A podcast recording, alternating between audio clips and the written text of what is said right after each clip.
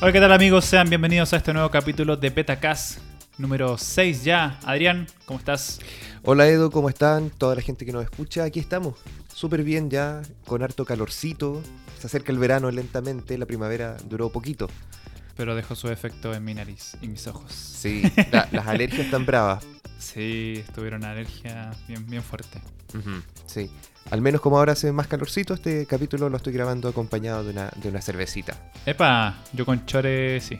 Sí. Con chore y chala. Chori chala y cervecita. Así que eh, desde ya les decimos uno, salud y dos, perdón por cualquier cosa.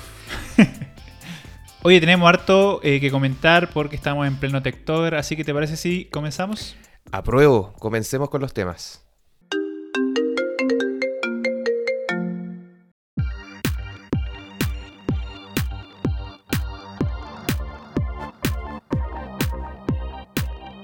Muy bien, en las últimas semanas hemos tenido mm, dos eventos importantes de tecnología con anuncios de teléfonos nuevos de dos grandes compañías. Obviamente está Apple con el lanzamiento de sus nuevos iPhone y también Google con el lanzamiento de sus nuevos Pixel. Pero primero vamos a partir con la manzana y esta tarea está a cargo de Edo, que se vio todo el evento dos veces para comentarlo ahora. Sí, así es un evento de una hora y algo. Y eh, en esta ocasión, claro, hablamos de los iPhone 12 que llegan en cuatro modelos. Cuatro modelos esta vez. Sí, estamos hablando del iPhone 12 base, el 12 mini, que ahí sí que sorprendieron la verdad con ese lanzamiento, al menos para mí, y el iPhone 12 Pro más el iPhone 12 Pro Max, que llegan el mini y el 12 base, llegan en colores blanco, negro, azul, verde y rojo. Siempre la- las versiones, entre comillas, normales son las más colorinche. Sí, y el, el iPhone eh, 12 Pro y 12 Pro Max ya vienen con unos colores un poco más sofisticados, ¿no? Eh, apuntando a ser como Más elegante. Claro, eh, vienen en un color azul pacífico, le llaman ellos. eh, oro, plata y grafito. Cuéntanos un poquito de las nuevas tecnologías que tienen estos modelos porque se ve que hay un salto importante comparado a las últimas generaciones. Sí, entre lo más llamativo es, eh, por supuesto, el tema de su pantalla, porque ya definitivamente le dicen adiosito al Liquid Retina, que es básicamente el LCD, y ya le dan la bienvenida con todo a todos sus modelos al OLED, que ellos le han bautizado como Super Retina XDR. Super Retina XDR eh, Deluxe and Knuckles New Funky Mode 100% real. No fake, tal cual.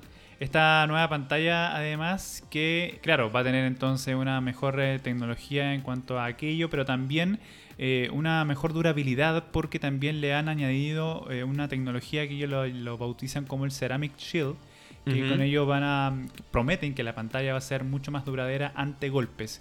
Que actualmente lo cierto es que las, las pantallas eh, de iPhone han tenido varias mejoras en, los últimos años, en los últimos modelos, ante caída y esas cosas, pero lo que estaba fallando eran, por así decirlo, los roces que tenían con ciertos metales. Claro, era, complicado, por ejemplo, eh, si en el mismo bolsillo metíais las llaves y el teléfono, era, era bien probable que se pudiera rayar.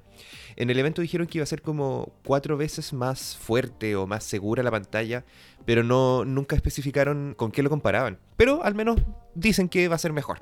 También el diseño cambia, eh, ya son mucho más planos, el de bordes también un poco... Más cuadradito también. Sí, y de bordes mucho más delgados, pero mantienen el, el famoso notch. Que lo cierto, y eso es como para comentarlo ya un poquito más adelante, pero parece ser de que no hay ninguna ganas de hacerle un cambio a esa zona, al, al notch, al famoso, a la famosa muesca. No por ahora principalmente porque aloja ahí el Face ID. Pero es llamativo porque otros fabricantes han logrado resolver aquello, de tener esa tecnología de Face ID, de reconocimiento facial, con cámaras que son un poco más, eh, que pasan un poco más piola, versus esta que acá, es- acá sigue siendo una gran banda negra que tapa tu, tu imagen completa y claro, considerando que vamos a tener una mejor pantalla para ver mejores cosas, sigue molestando ahí esa noche. Al menos igual eso puede ser, claro, debatible, pero sigue siendo como uno de los temas. Finalmente es la insignia de, de Apple en los, en los modelos desde el iPhone 10 o iPhone X.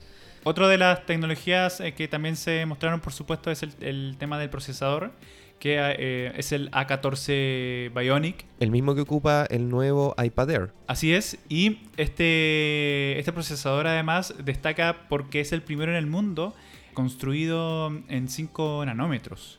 Y aquello entonces le supone una gran carga para otros fabricantes de procesadores. Mm, Bien pequeñito, bien, bien.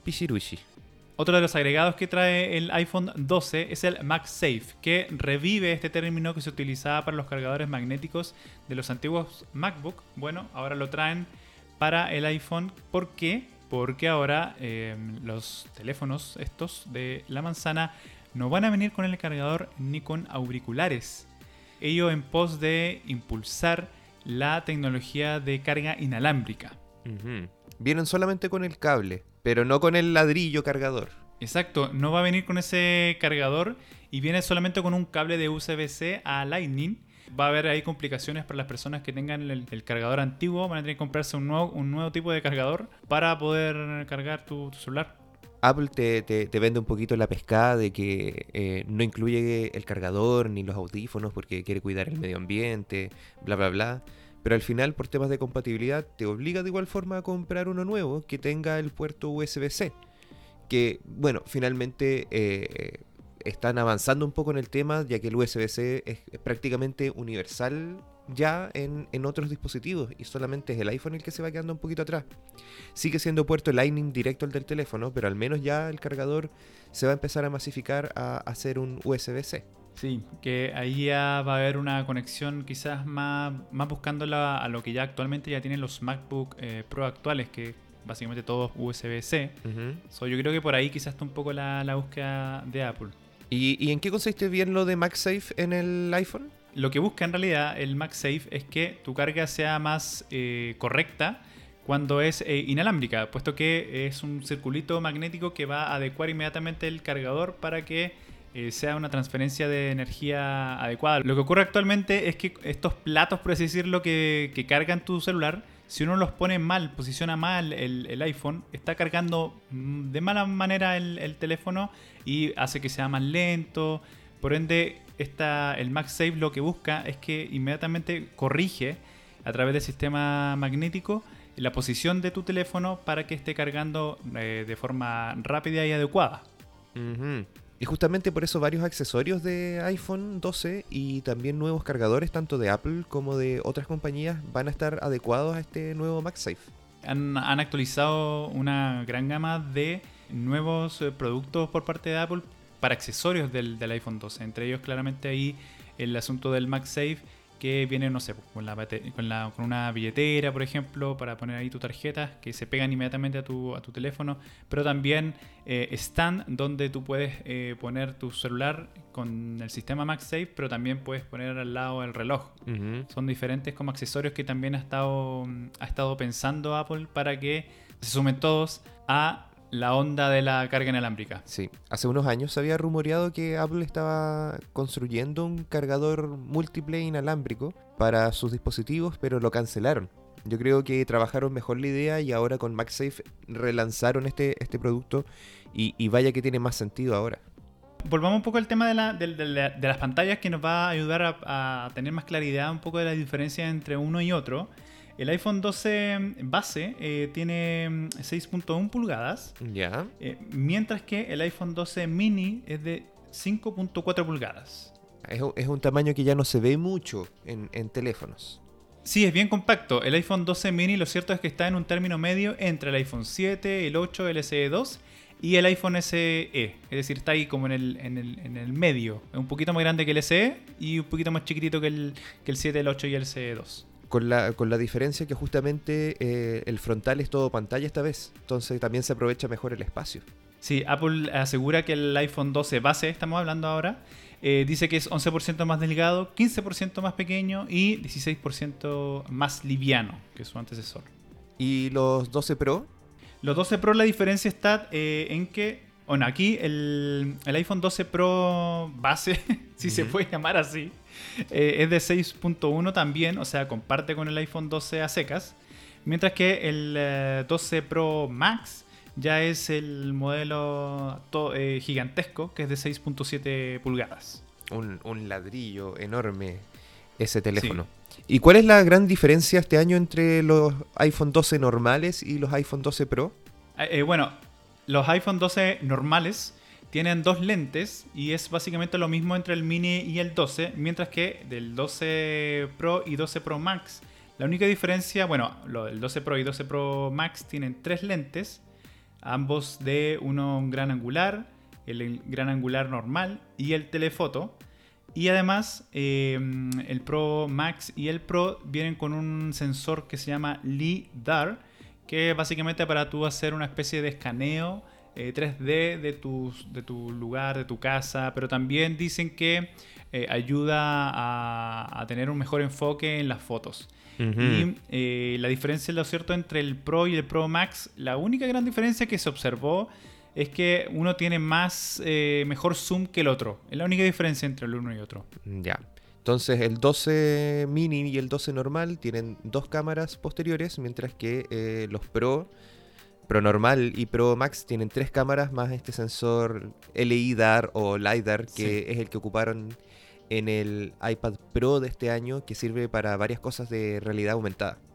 Sí, y ahí, para agregar también otra tecnología que está en el, solamente en los Pro es la grabación en Dolby Vision, que es una tecnología mucho más profesional como su nombre lo indica en ambos modelos, y eh, que ocupan los cineastas para grabar. Entonces, claro, lo que lo que sumen, lo cierto es que, claro, va a tener mejores colores, mejores contrastes. Algo que lo cierto es que todas las, todos los teléfonos hoy en día apuntan a eso, a que el, HDR apuntaba a eso. Bueno, el Dolby Vision es algo similar, pero mucho mejor. Y, ese, y el, Apple es el primero que trae esta tecnología a los celulares. O sea, si los videos grabados en iPhone ya eran buenos del 11 para atrás, con el 12 se siguen pegando un buen salto y, van a seguir siendo prácticamente los mejores del, mercado telefónico sin ninguna competencia que esté cerca. La gran pregunta final. La gran pregunta final. Precios. El 12 mini em, llega a 6,99 dólares y el 12 base a 799 dólares. Ojo aquí con esto, porque aquí estamos hablando desde y en ambos modelos con una capacidad de 64 GB eh, de partida. Poco, poco para lo que es muy ahora. poco, muy poco para lo que estamos actualmente acostumbrados, sobre todo para teléfonos de, Apple.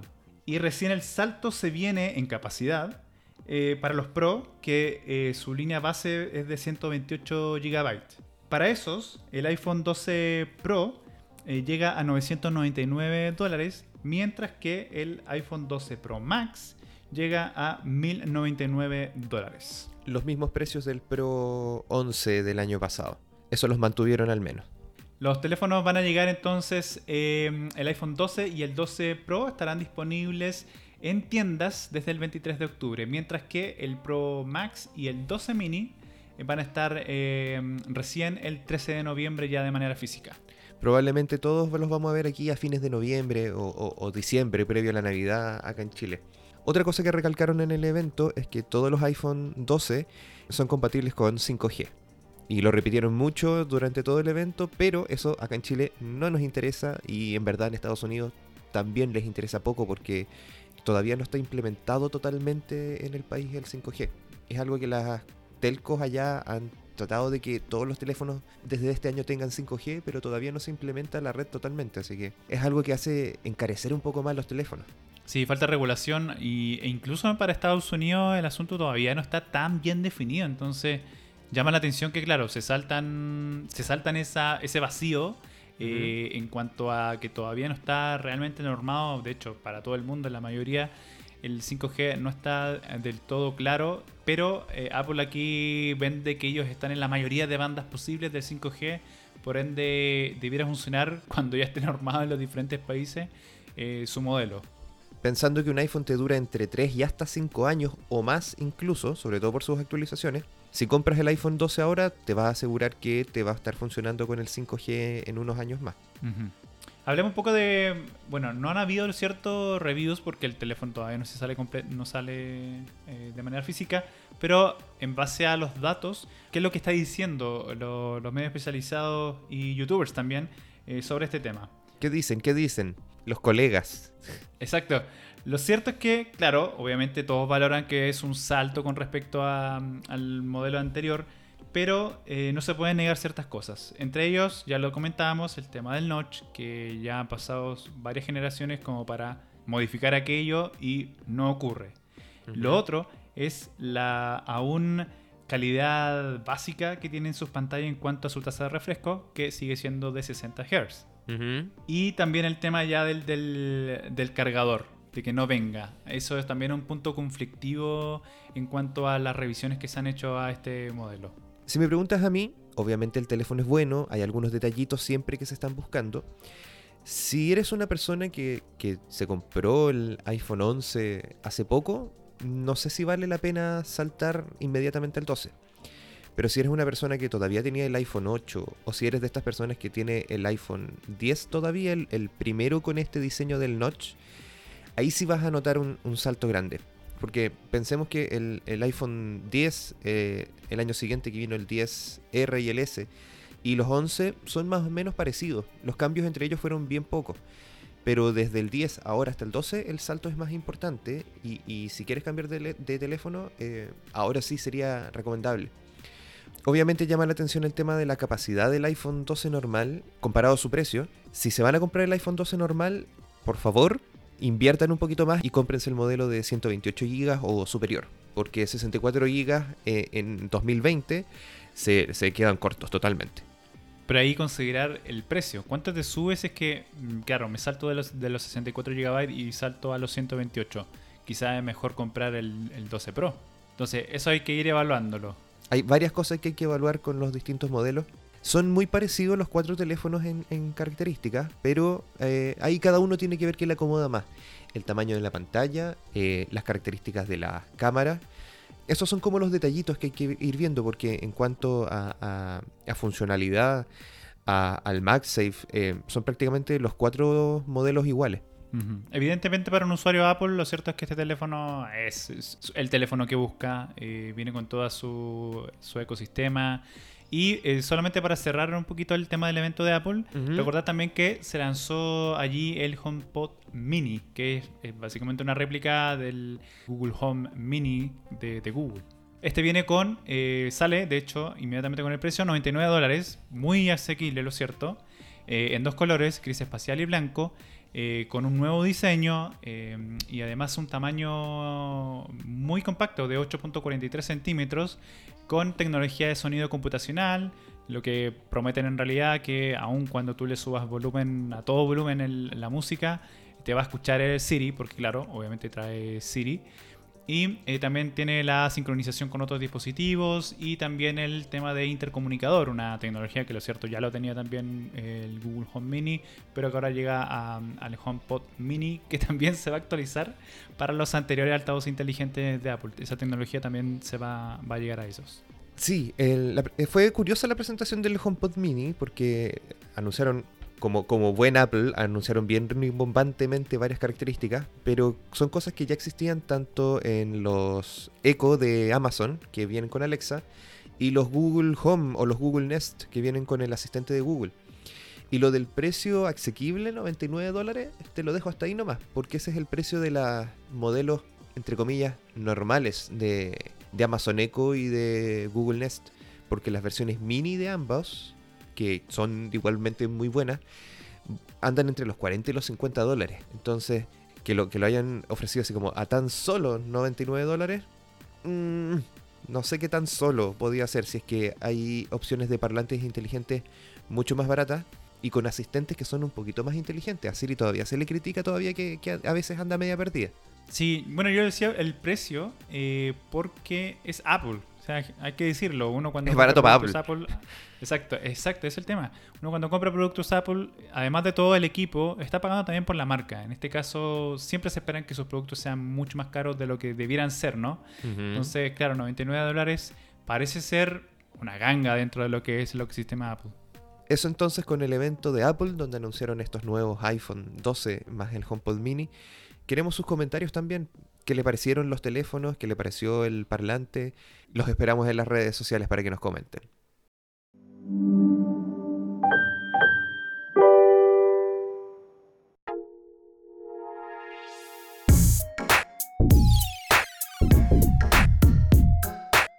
Bien, Adrián, y no solo de manzana vive el hombre, también de otras marcas. Aquí vamos a hablar de la Gran G, porque también tuvieron un evento. Cuéntanos.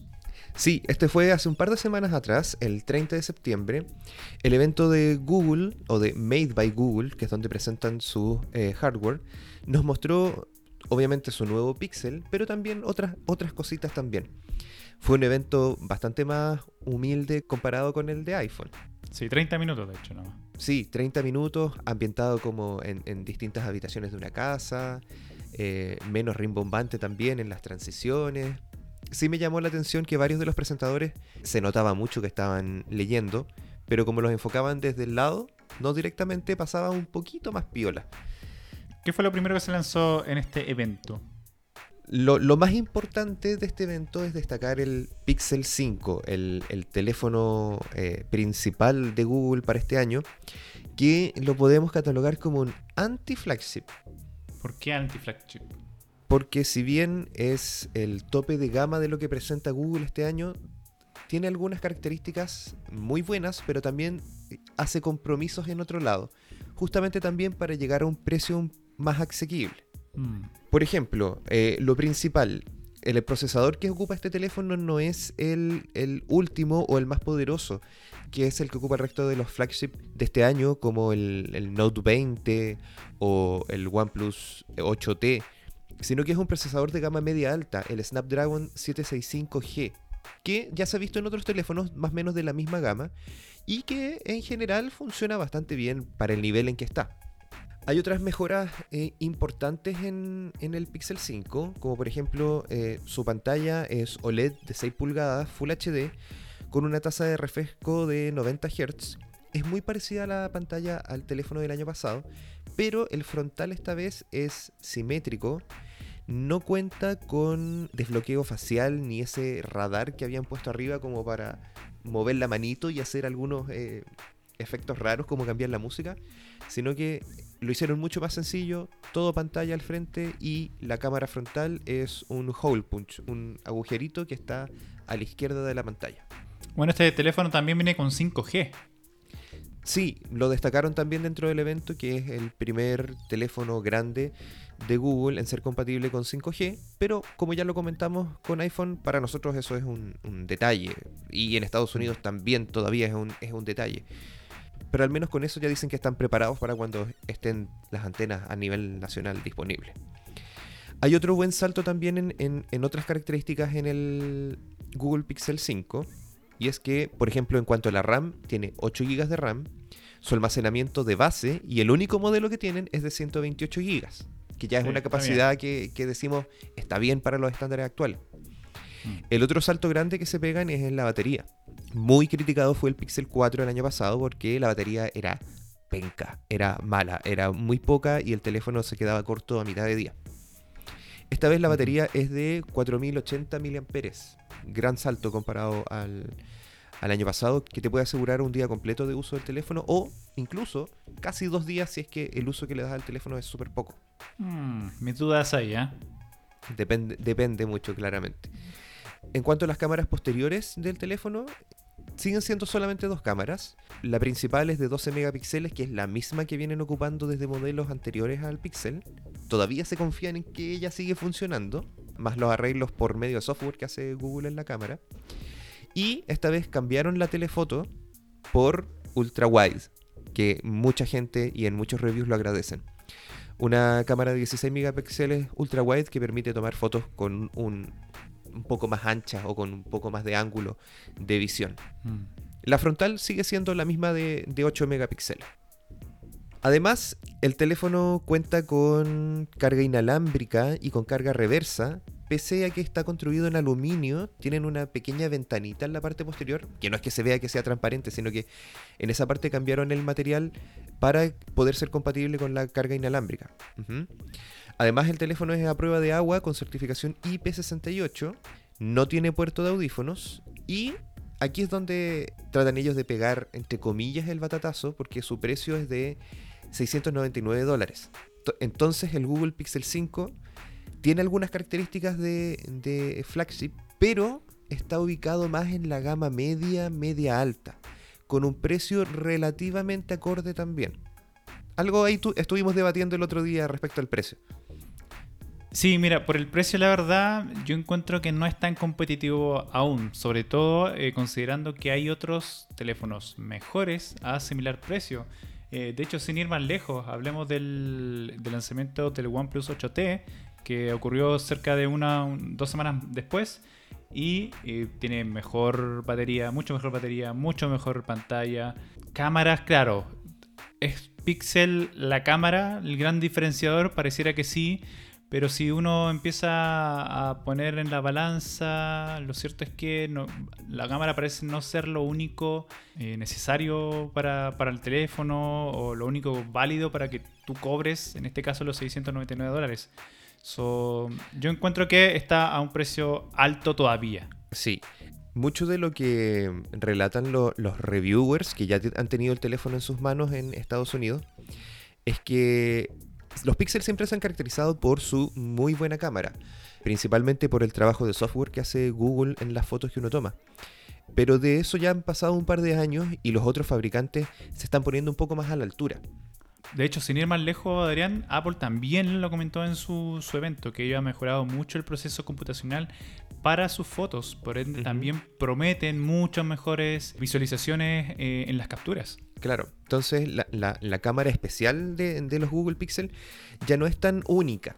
Eso hay que ponerle bien ojo. Siguen siendo unas fotos súper buenas. Eh, Eso, eso hay que reconocerlo.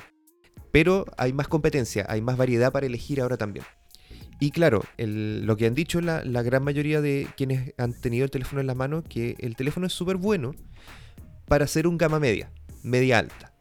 Hay, que, hay que compararlo con esos teléfonos, no con el Note 20, no con el iPhone 12 Pro, sino que con teléfonos de un poco eh, nivel, entre comillas, inferior.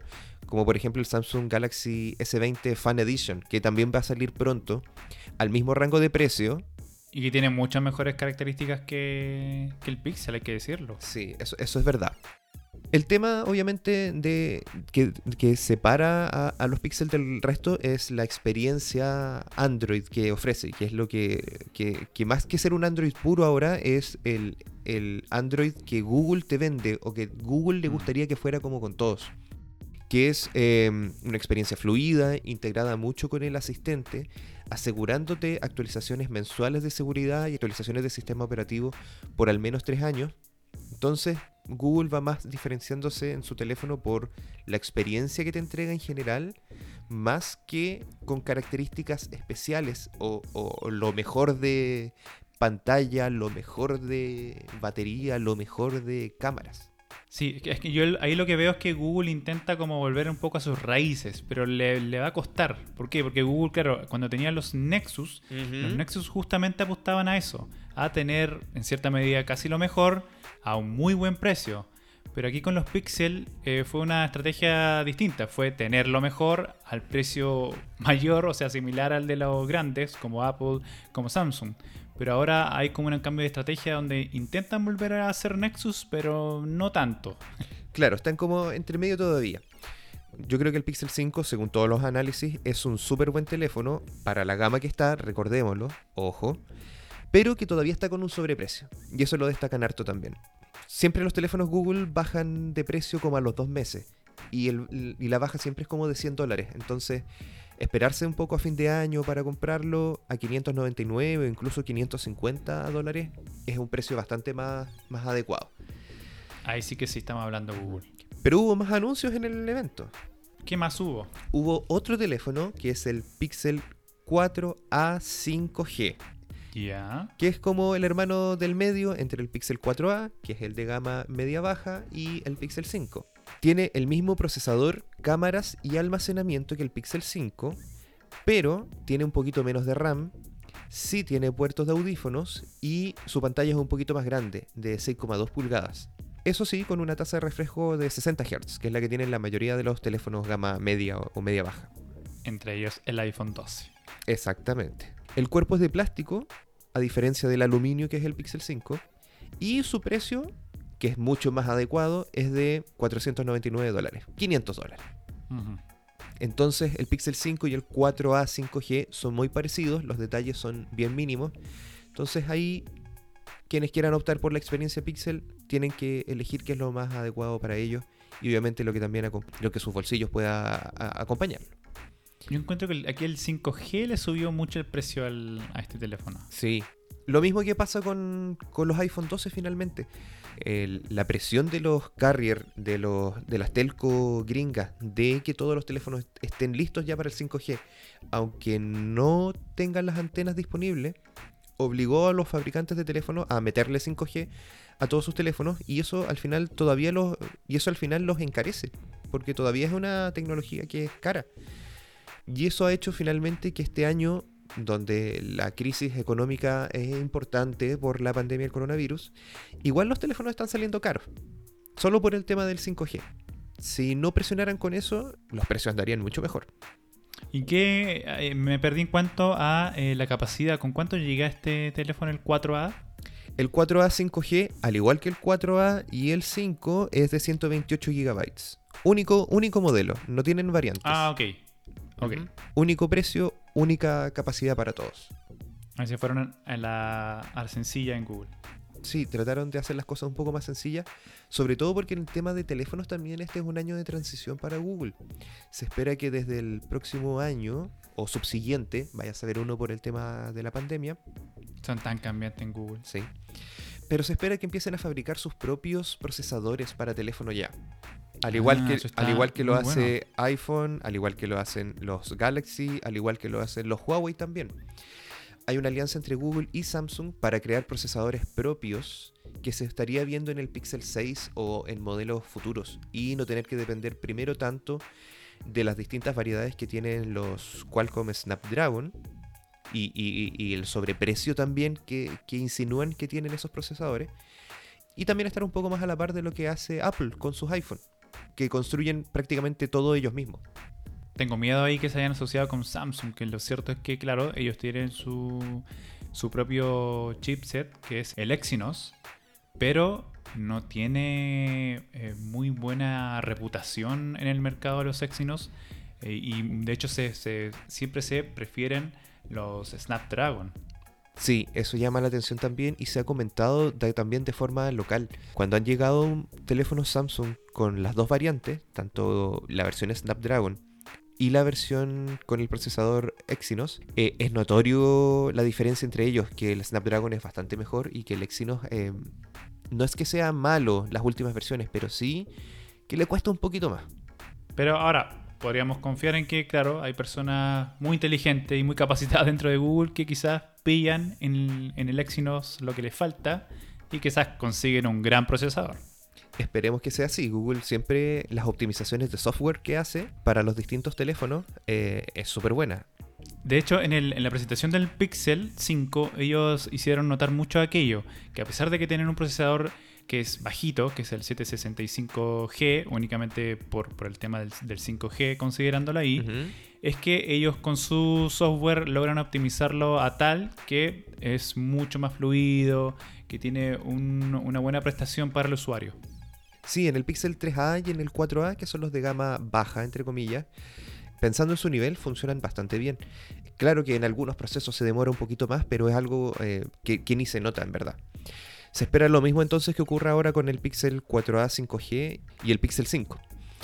Finalmente, Google presentó dos cosas más que no son teléfonos. Está el Google Chromecast con Google TV, que es la nueva versión de este, de este dispositivo inteligente que se conecta a la tele, que ahora incluye sistema operativo, que es el Google TV, el nuevo nombre estos enredos que siempre hace Google con sus nombres o rebranding. Lo que te comentaba, un día esto y un día otro nombre. Sí. Android TV eh, va a pasar a ser Google TV y el primer modelo y, el primer dispositivo que tiene este Google TV es el nuevo Chromecast, que además viene con control remoto y es mucho más fácil controlarlo, obviamente. Eh, se conecta a la tele por el HDMI, igual que un Chromecast normal.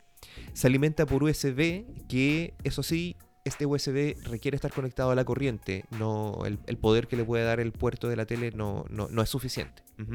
Ah, y, lo que quiere hacer este Google TV es ser como tu gran central de contenidos, donde puedas tener recomendaciones personalizadas de, eh, de todos los servicios de suscripción de series y películas a los que estés inscrito. Obviamente Netflix, está también Amazon Prime Video, está Hulu en Estados Unidos, está Disney Plus, está Pluto TV, que es la gratis que comentamos en algún momento, y otros servicios que también están presentes allá en Estados Unidos, salvo Apple TV Plus, obviamente, al menos por ahora. No, y otra cosa también que no va a tener el, Chromecast nuevo con Google TV es que ah, de momento no está oficializado el soporte a Stadia, que es el videojuego por streaming de, de Google, el servicio. Sí, raro que no lo hayan lanzado listo para ser compatible con Stadia. Va a estar disponible a principios del próximo año, así que hay que esperar un poquito más. No, no, no es que falte tanto tampoco, pero raro que no estuviera listo al tiro. Mm. Lo otro que destacan, obvio, en el Google TV es eh, la compatibilidad directa que tienen con YouTube y principalmente con YouTube TV, que es este servicio de, de TV cable digital que tiene YouTube TV para la reproducción de televisión en vivo. Eso probablemente funcione solamente en Estados Unidos por un buen tiempo. Mencionar además el tema de la interfaz, que es muy similar a la de Apple TV, como que apuntan mucho a eso. Ah, sí, aparte de tener una lista lateral con las aplicaciones, también va mucho al tema de las recomendaciones de contenido. Muy parecido a lo que tiene Apple TV, muy parecido también a lo que tiene Netflix. Te, sugieren distintas cosas para ver según lo que ya has visto, que puede ser de los servicios a los que ya estás suscrito, o en algunas partes te puede aparecer algunos de los que no estás suscrito, invitándote a, suscribirte y, a darles parte de tu, de tus morlacos. El Chromecast con Google TV cuesta 50 dólares, más barato que el Chromecast 4K que salió hace unos años y que va a estar descontinuado ahora obviamente. Y viene en tres colores, blanco, celeste y rosado.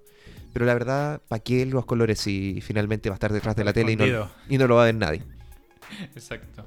Lo otro que anunciaron es el Nest Audio, que es el nuevo parlante inteligente de Google que viene a reemplazar el Google Home original que lanzaron en el 2016. Ese que parecía un, un Glade, uno de estos que te tira airecito ventilado en la casa. Siempre lo quise tener, pero menos mal que no me lo compré. No, ahora el, Nest Audio cambia el diseño, es una estética muy parecida a lo que es el Nest Mini, que ocupa esta, esta tela especial, mucho más minimalista, con un diseño rectangular. Vienen cinco colores también, eh, gris oscuro, gris claro, rosado, celeste y verde. Y desde Google aseguran que tiene 75% más volumen y 50% mejores bajos que el Google Home original. Obviamente este dispositivo va de la mano con el asistente de Google para todas sus funciones inteligentes y su precio es de 99 dólares. Y por eso te hacía el comentario del HomePod Mini, que este es el modelo principal de los parlantes inteligentes de Google, pero el de Apple, que es el Mini, eh, está al mismo precio. Claro, o sea, es decir, el parlante premium, por así decirlo, de Google está al mismo precio que el parlante base actualmente para Apple. Sí, finalmente eh, dentro del ecosistema que uno viva es finalmente el parlante que va a ocupar. Lo bueno es que ahora hay más alternativas también. Para cerrar este tema del evento de Google, si se preguntan por qué no hemos hablado de disponibilidad, es porque muy probablemente ninguna de estas cosas llegue a Chile. Sí, lamentablemente Google no, es muy amigo todavía de vender su hardware eh, a nivel mundial, solo en, países muy seleccionados dentro del, globo. El, más probable que pueda llegar, si es, que, si es que cruzamos todos nuestros deditos, es el Chromecast con Google TV. Aquí en Chile ya se vende oficialmente el Chromecast de tercera generación y se vende el Google Home Mini, no el Nest Mini, que es el modelo más nuevo. Así que eh, es probable que el Chromecast con Google TV pueda llegar. Pero el Nest Audio y los teléfonos Pixel, mm, no. Yo creo que si los quieres comprar, lo mejor es importarlo. Obviamente están las importadoras locales que lo traen a un precio igual un poquito más elevadito del dólar a Luca, más por el dólar a Luca y media. Y la otra alternativa es, si es que están disponibles, comprarlos por medio de Amazon, que entre el precio real en Estados Unidos más el costo de envío, queda un poco más parecido al, dólar a Luca. Sí, es verdad eso. Estuve haciendo yo hace poquito, estuve buscando teléfonos. Porque mira, yo soy, yo soy usuario del Pixel 3. Y efectivamente yo me, me, gusta mucho el ecosistema Google, pero actualmente considerando que el Pixel 5 no me gustó del todo, la verdad, no mientras esté a ese precio, estuve buscando ahí como otros modelos eh, entre ellos OnePlus, el Samsung, y claro, efectivamente si uno busca en, Amazon, incluso con la importación, con el costo de importación y el aduanazo, te, sale en cierta medida a, buen costo, no, no tan caro eh, cuando es eh, comprarlo directamente desde importadora. Sí, siempre hay que tener ojo con eso. Hay que ser bien busquilla, hay que cotizar en varias partes, tanto de forma local como en el extranjero, para buscar el producto que uno quiera al, mejor precio y al que le convenga más a uno también. Y con eso cerramos los grandes eventos. Suena como a películas de Canal 13. Grandes eventos. Sí. con eso cerramos los eventos de Google y de Apple y sus lanzamientos de teléfonos para esta temporada.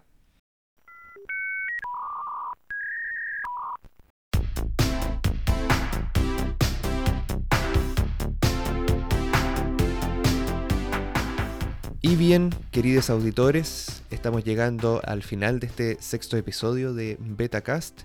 No sin antes, obviamente, nuestra sección clásica para cerrar cada episodio, que son las recomendaciones de las cosas que estamos viendo, escuchando, leyendo, etcétera, que nos gustan y que queremos compartir con ustedes, obviamente. Así que, Edo, parte tú esta vez. Sí, yo voy por lo audiovisual eh, porque les voy a recomendar un documental que ha generado harto ruido en redes sociales y justamente habla de las redes sociales. Estamos hablando de El Dilema de las redes sociales, em, que está en Netflix. The Social Dilemma. Exacto, The Social Dilemma, su título original en inglés. Eh, documental de 94 minutos donde hablan de los efectos que está teniendo las redes sociales en la actual generación eh, que claro, puede ser un poco apocalíptica hasta ciertos puntos. Voy a intentar no spoilear tanto el tema para que vayan.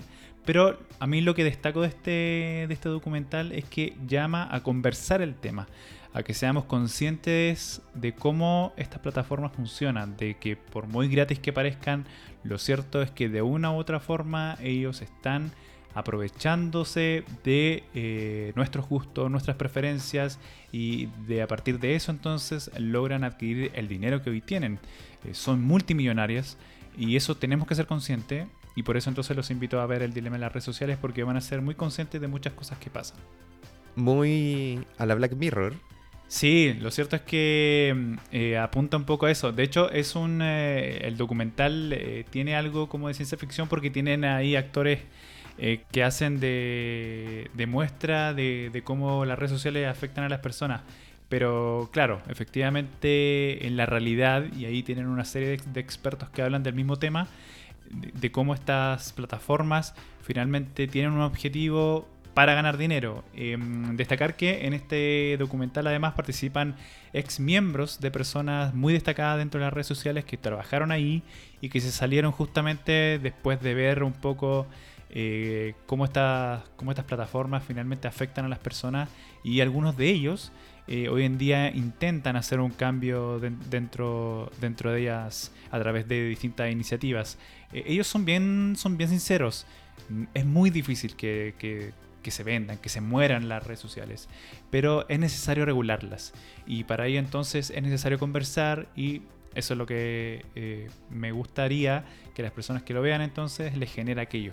Las redes sociales, de hecho, han respondido algunas de ellas eh, al documental. El más evidente ha sido Facebook, que de hecho publicó como ocho puntos de como desmitificando el social dilemma, porque lo cierto es que eh, este, este, documental apunta mucho contra Facebook sobre todo, pero también están todas dentro del saco. O sea, YouTube, Twitter, Snapchat, Instagram, están apuntadas dentro de ellas y claro, eh, todas dicen, son personas que ya que trabajaron hace mucho tiempo en las redes sociales y hoy han cambiado mucho. Sin embargo, eh, después de analizarlo con las diferentes entrevistas que se, que se realizaron, lo cierto es que continúan actuando igual. Son pequeños los ajustes que se han hecho, pero eh, la maquinaria, la gallina de los huevos de oro siguen siendo los usuarios a través de sus preferencias, a través de su sede de información que no nos damos cuenta. Entonces, The Social Dilemma o el dilema de las redes sociales disponible en Netflix. Bobom. Oye Adrián, ¿y qué me tienes tú para recomendar en este capítulo? Yo voy a recomendar música esta vez. Pongamos oreja. Que todo el firmamento caiga sobre la ciudad.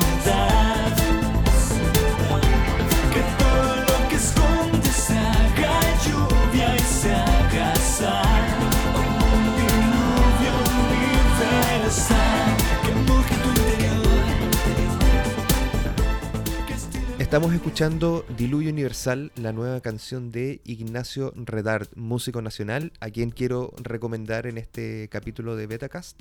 Él es un exponente del electropop nacional, ha trabajado en, en distintas bandas hace un buen tiempo y este año ha hecho varios lanzamientos. A principio de año lanzó el disco Uñimugre, que es un disco de colaboraciones con distintos amigos, tanto a nivel nacional como a nivel internacional, incluyendo entre ellos a Sofía Bortot, a María Bonobo, está Denise Malebrán también, está La Prohibida, hay varias voces importantes en ese disco. Y además, durante los últimos meses ha ido lanzando varios sencillos de lo que va a ser su primer álbum como solista. Está Diluvio Universal, que es la que estamos escuchando de fondo. Está Tiembla, está Morir un poco. Todas ellas las pueden escuchar en los distintos servicios de streaming musical disponibles. Y esperamos el lanzamiento del disco de Ignacio para el 27 de noviembre. ¿Cómo se va a llamar el disco? Desastre Natural. Va a estar disponible en todos los servicios musicales de la internet. Por ahora pueden escuchar las canciones que ya les dije, pueden escuchar el disco Uñimugre y también pueden escuchar la lista que hace Ignacio Radar todos los meses con lo mejor del electropop indie también nacional e internacional en la lista que se llama Lorea. En este caso, Lorea Octubre. Está bien buena la lista también, está bien prendida. eh, sobre todo ahora que está mejorando el tiempo, uno quiere salir, escuchar mejor música, andar con más ánimo también. La lista Lorea de este mes está imperdible. Mira, sí, ahí la encontré inmediatamente. Tal cual, Lore de Octubre, Ignacio Redar, 40 canciones, son 2 horas 16 minutos. Un playlist hecha con amor, mes a mes, por el pelmazo Redar, dice. Así que eso, escuchen, escuchen a, Ignacio. Si les gusta el electropop, les, van a gustar sus temas también. Oye, antes de, cerrar, qué bonito que los artistas se acuerden que tienen que lanzar álbum, más allá de un sencillo. Eh, yo igual estoy hace poco en, otro artista que me gusta, lanzó un álbum y, y claro, uno no lo tiene hoy en día físico y todas esas cosas. Pero es rico como escuchar la propuesta musical finalmente completa de un artista que no se no luce claramente en un sencillo, en un EP. Eh, eso está en un álbum y genial que es, raro, ¿no? Es raro como decir hoy en día que un, que un artista esté lanzando un álbum. Pero está, hoy en día lo cierto es que parece que solamente se lanza de sencillo y nada de álbum y genial que, que esté pasando eso en este caso con Ignacio Radar. Sí. Quizás el tema de lanzar solamente sencillos va por un tema comercial o de mantenerse vigente, lanzando un tema cada cierto tiempo en vez de estar varios años desaparecido generando un disco completo. Pero la tecnología ha hecho también que varios artistas se puedan masificar un poco más, puedan liberar su música más fácilmente para que la oigan todos. Y los sencillos o los EPs también hacen eso más fácil. Va Mm. mucho también de justamente lo que quiere proponer el artista.